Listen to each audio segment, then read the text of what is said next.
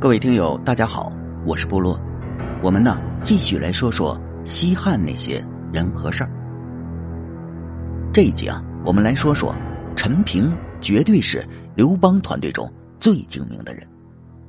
这陈平的精明啊，不仅体现在助力刘邦创业的过程中，汉朝建立之后，陈平呢更是将狡猾二字体现的是淋漓尽致。在生命进入倒计时的时刻。陈平啊，曾经无比落寞的说：“哎，我的爵位要是在自己手里废掉，子孙将来肯定不会再起来了。我这人呢，平生使了太多阴谋，是道家所忌，对子孙不好啊。果然呢，陈平的子孙呢，基本就没有出过什么像样的人物。其实吧，严格来说。”陈平在刘邦创业阶段出的那些计谋呢，并不算什么阴招，毕竟啊是为了事业，为了团队的前途，这个是无可指摘的。可他之后的一系列行为啊，就绝对可以归为精明的范畴了，全都是以个人的私心为出发点的。建议刘邦为游云梦，捕捉韩信呢，就不说了，在刘邦驾崩的敏感时刻，迅速占了吕后的队。也不说了，陈平啊是完全依靠领导生存的那种人，身上啊没有哪个小圈子的标签，他只能这样。可是啊，在吕后驾崩之后呢，他的一系列行为就有点太损了。诛杀吕氏集团的行动，陈平呢事事将太尉周勃推向了前台，自己呢只充当参谋的角色。在迎接代王刘恒入长安继位的行动中啊。也是周勃打的头阵。说实话，这个角色看起来挺是风光，实际上危险系数是极大的。因为啊，太热情了也不好，太冷淡了还不好。太冷淡的话呢，容易让代王感觉你不是真心拥戴他；太热情了呢，又会让代王觉得这个人肯定有所企图啊。周勃的表现呢，明显就属于太热情了。在魏桥迎接代王一行时啊，周勃请求和代王借一步说话，可没想到被刘恒的属下宋昌直接给怼了回去。哈，您要是有公事的话，就当着大家的面说吧。私事呢，我们家大王啊没有私事。瞧瞧，周勃的热脸直接被浇上了一盆冷水，那感觉真是五味杂陈，一个字，囧。周勃和代王团队的距离啊，一下子就拉开了。说实话，魏桥这一幕啊，已经注定了周勃以后是汉文帝重点打击的对象。在随后的迎立代王刘恒为帝，以及啊清理未央宫以少帝刘恒为首的障碍中，都是周勃在打着头阵。注意啊，属于陈平的真正表演开始了。汉文帝啊，在举行完即位大典之后呢。右丞相陈平却在这个敏感时刻请了病假。在汉文帝的不断追问下，陈平呢道出了缘由。啊，在高帝打天下时，周勃的功劳不如我；在这次诛杀吕氏集团的行动中呢，周勃却比我的功劳大。我愿意啊，将右丞相的位置让给周勃来做。原来是这样啊，于是。汉文帝对丞相的人选呢进行了调整，以周勃为右丞相，以陈平呢为左丞相。是的，秦汉以右位居，周勃在级别上啊明显是要比陈平高一个级别的，因为他是右丞相啊。听到这里啊，你要是因此给陈平打上高风亮节的标签，那你啊就错了。陈平啊，这根本就不是谦让，而是。他太明白高处不胜寒的道理了。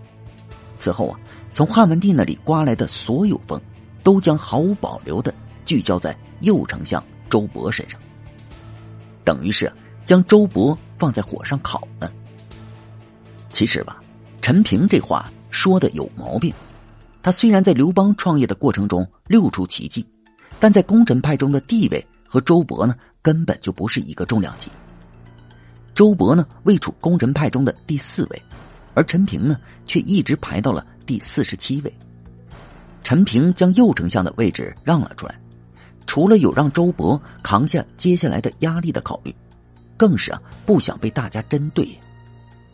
陈平呢，看似功臣派中的一员，实际上呢，他的处境非常尴尬。陈平啊，是从项羽公司跳槽过来的人，入职刘邦公司之后啊，又被刘邦任命为护军中尉，专门呢监督主将的。这样的职位。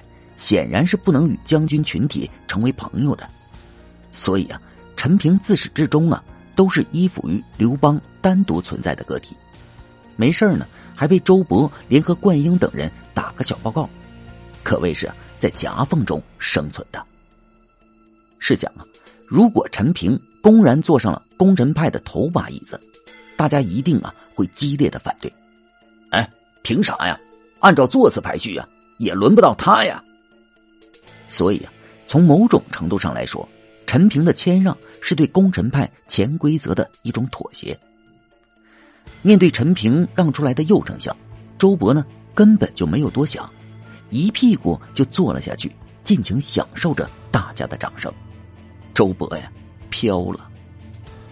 刚刚在长安城立足的汉文帝啊，根基未稳，所以啊，对实力派周勃表现出了过分的尊重。每次下朝啊。他都是目送周勃下班的，而周勃呢，也总是理所当然的接受这种高规格的待遇。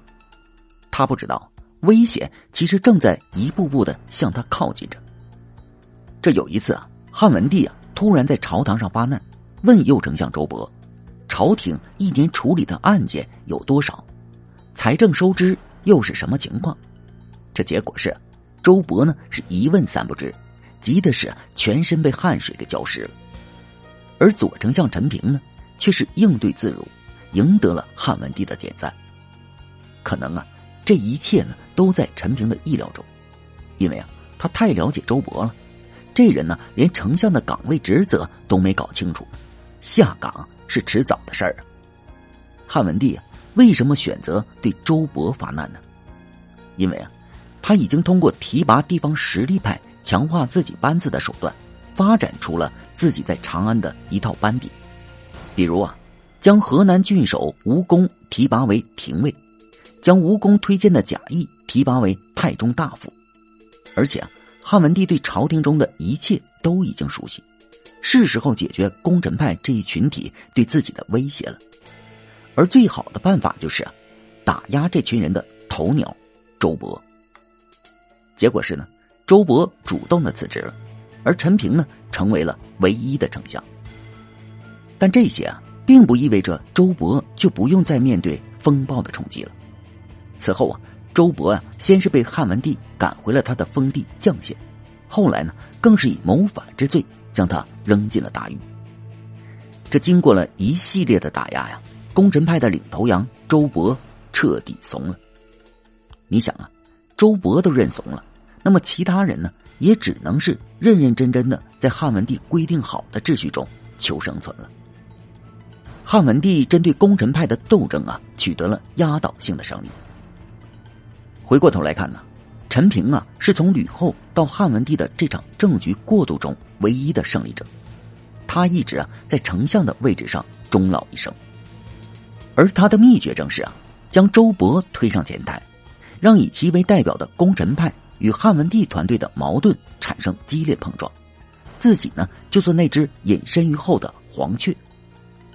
在成为唯一的丞相后啊，陈平呢又紧紧的依附于汉文帝，及时的与功臣派们划清界限，让汉文帝呢没有对他动手的理由。这个确实是个人精啊！不得不承认呢，陈平在汉帝国的职场上啊，确实是创造了一个奇迹。他在刘邦时代。汉惠帝时期、吕后执政期间，汉文帝的朝廷都是核心成员，简直就是风生水起。纵观刘邦团队啊，好像啊没有几个人能做到这样的高啊，实在是高啊！